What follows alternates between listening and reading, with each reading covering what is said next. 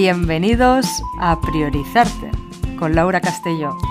Este podcast pretende mostrar cómo el arte de amarte es priorizarte.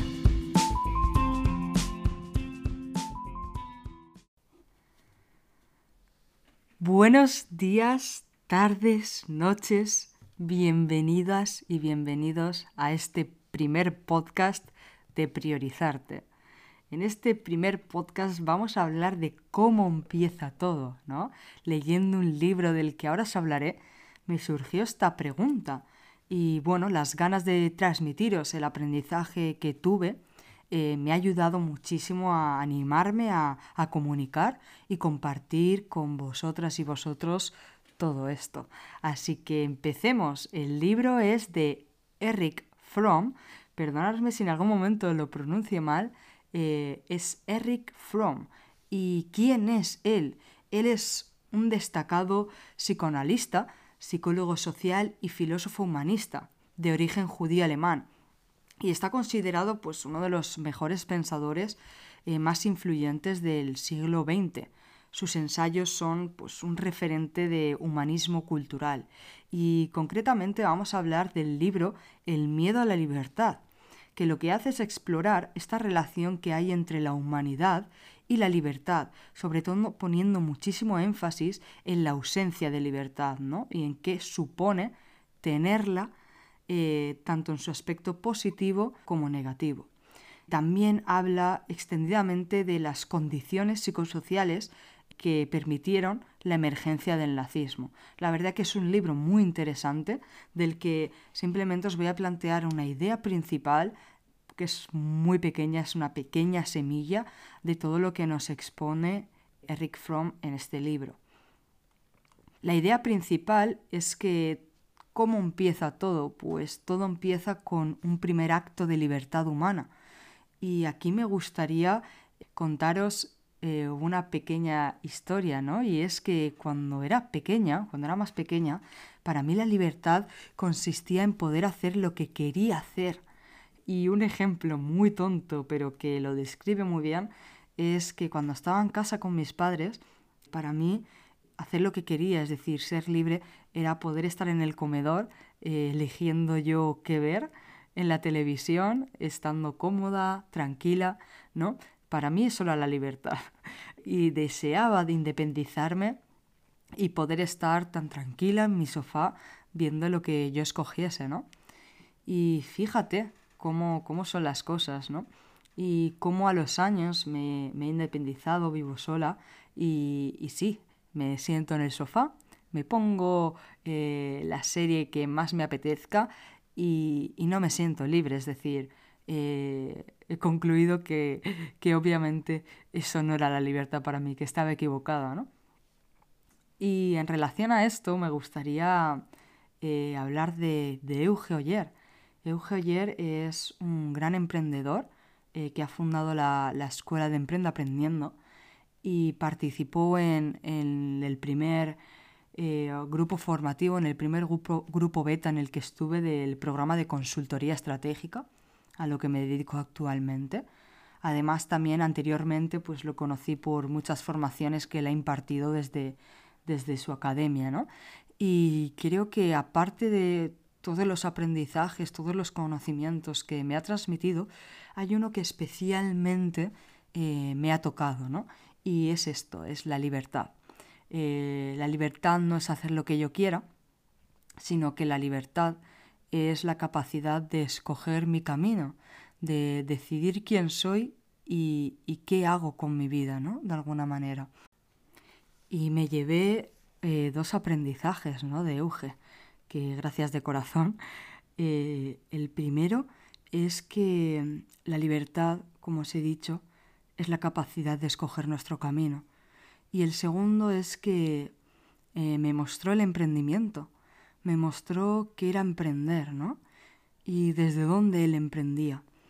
Y, entendí que el emprendimiento es, es una gran herramienta para ejercer nuestra propia libertad, para darnos ese espacio de ser nosotros y desde ese ser, desde esa propia libertad de ser, poder contribuir al mundo con nuestra mejor expresión, ¿no? Quería comenzar con este agradecimiento y, partiendo del aprendizaje que, me ha ayudado a comenzar así mi podcast.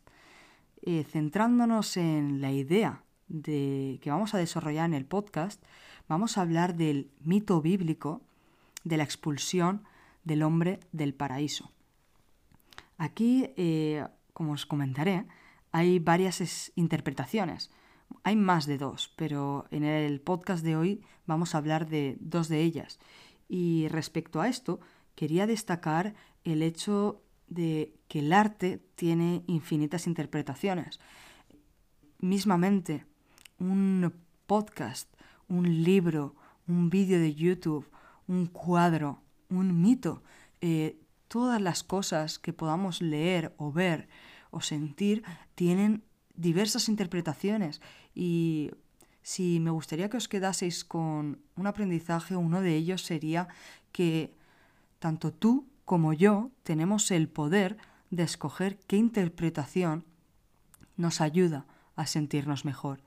Así que dicho esto, no hay mejores interpretaciones ni peores, todas son válidas, solo eh, cada uno decidimos eh, desde nuestra libertad cuál es la que le da más significado a nuestra vida o, o más nos puede ayudar, ¿no? Vamos con esta raíz, que es el mito bíblico de la expulsión del hombre del paraíso. Para contextualizarlo, habla de, del paraíso, del jardín edénico, donde tanto Adán como Eva se encontraban en una completa armonía entre sí y con la naturaleza. Se dice en el mito que existía paz, una paz absoluta. Y quiero decir qué significaba esta paz eh, en este momento exacto, ¿no? Significaba que no existía la necesidad de trabajar, tampoco la de elegir entre distintas alternativas. Por lo tanto, no había libertad y tampoco había pensamiento, ¿no?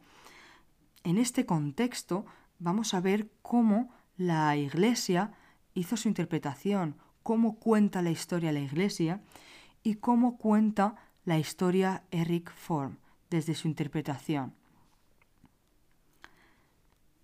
Lo que dice el, mito es que eh, hay un acto de desobediencia, ¿no? Hay una clara prohibición al hombre para comer del árbol del conocimiento del bien y del mal. Y llevar a cabo este acto de desobediencia pues era obrar contra la orden divina. Por lo tanto, si analizamos esto, eh, la elección de comer del árbol lo que realmente significó es que se rompía y se superaba este estado de armonía con la naturaleza, de la que de alguna manera sigue perteneciendo, sigue formando parte, pero no la trasciende. Esto creo que es súper importante.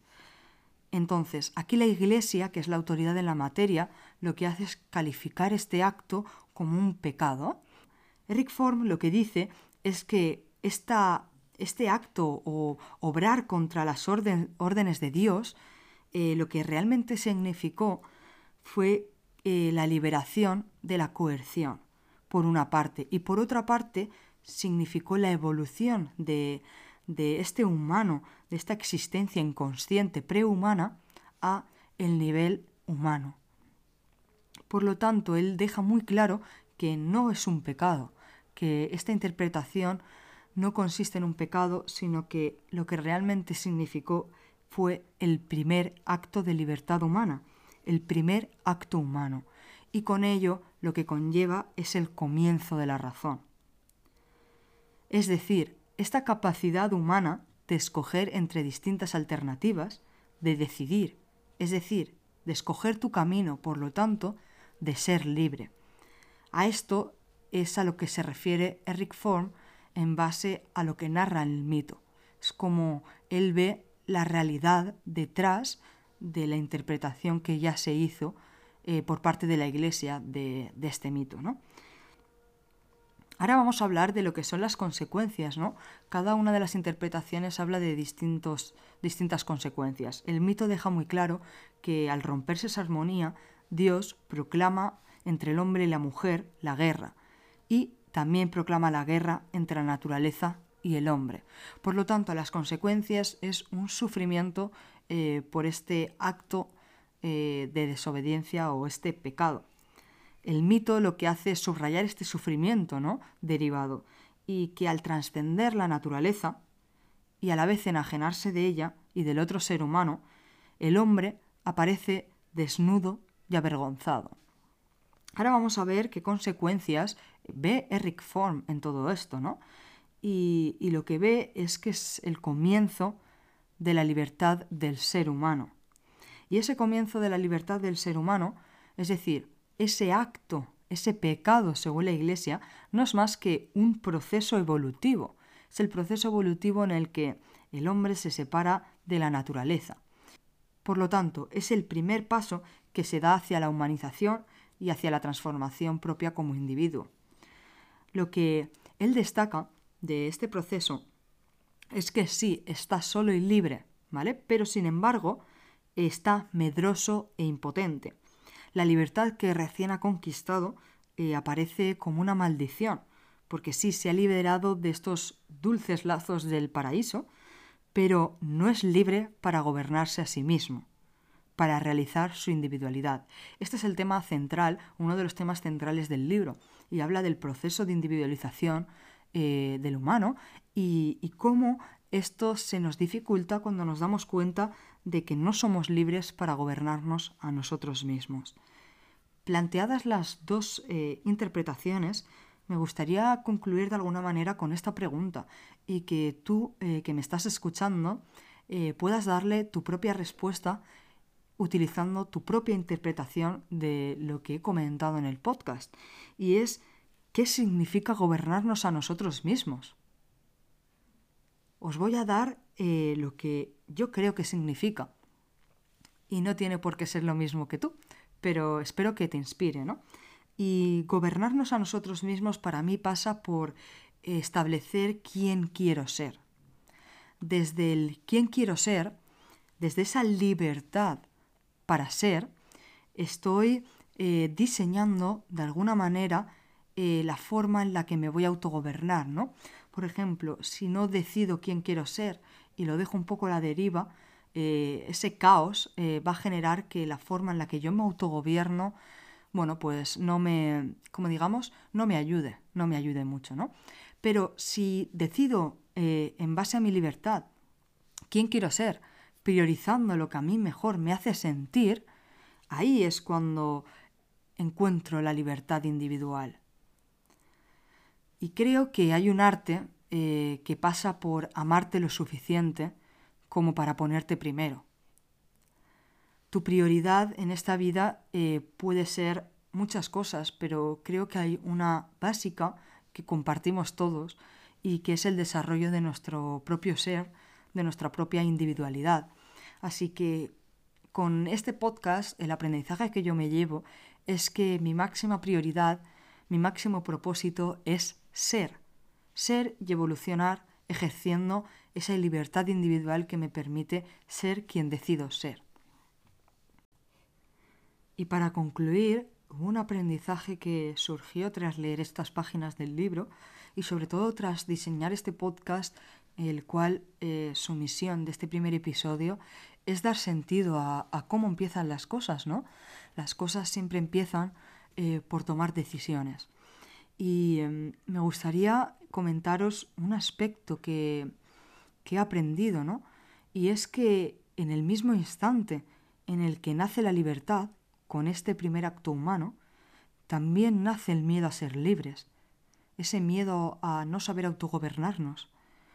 Y lo que me hace concluir es que siempre, no lo sé porque no lo he validado, pero mm, a nivel intuitivo algo me dice que cuando nace la luz, eh, cuando nace esa posibilidad de ser libres, también nace su sombra, nace su oscuridad, que es el miedo a ser libres.